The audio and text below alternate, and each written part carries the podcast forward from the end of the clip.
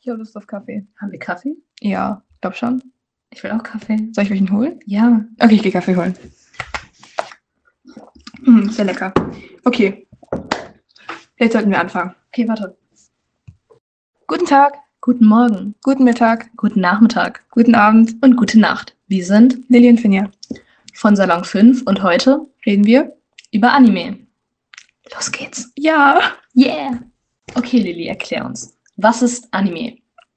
Animes sind basically in Japan produzierte Zeichen- oder Animationsserien und Filme.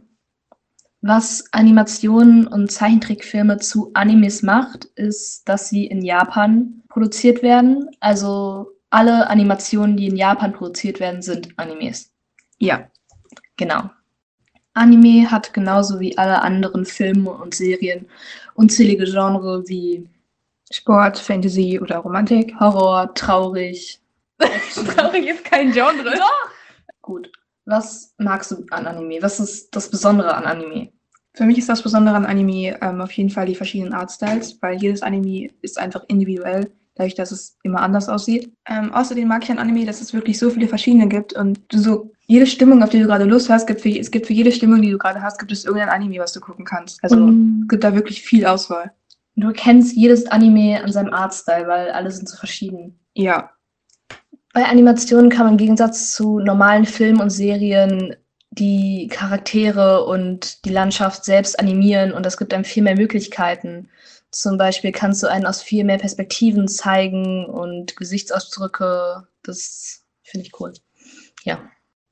man hat bei Anime so viele Möglichkeiten. Also wenn man so normale Filme guckt, dann hat man so, ne, du hast so eine gewisse Grenze. Irgendwann kannst du halt kein Greenscreen mehr hinzufügen, dann ist halt genug. Bei Anime ist es allerdings, du hast so Raum da, um irgendwas noch hinzuzufügen. Die Gesichtsausdrücke und die Gesten sind auch viel übertriebener. Also eigentlich habe ich Anime angefangen zu gucken wegen Lara.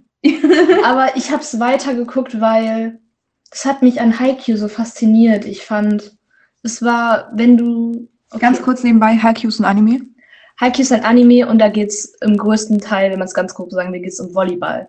Und du kannst dieses Volleyball, was die spielen und diese ganzen Winkel, was sie da machen, kannst du mit echten Menschen überhaupt nicht aufnehmen. Das ist gar nicht möglich.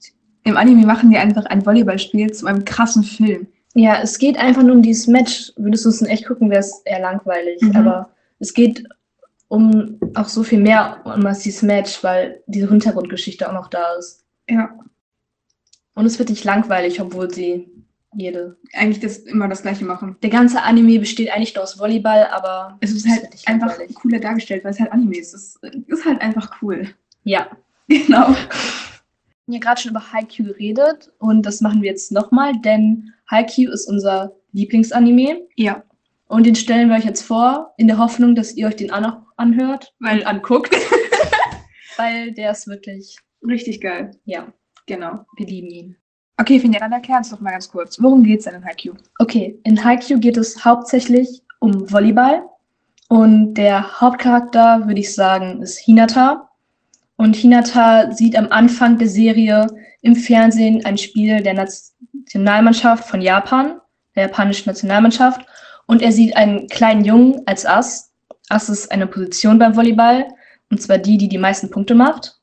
Und der Junge ist sehr klein. Und für Volleyball ist es am besten, wenn man groß ist, da das Netz ziemlich hoch ist.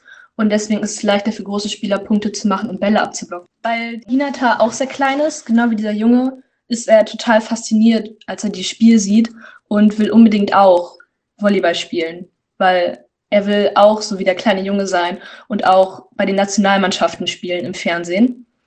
Und von da an spielt er auch Volleyball und von da an fängt er auch an zu trainieren. Und wenn er dann in die Oberschule kommt, zur Karasuno High, lernt er sein Team kennen und seine Teamkameraden. Und von da an haben sie extrem viele Spiele, Trainingsspiele, offizielle Spiele.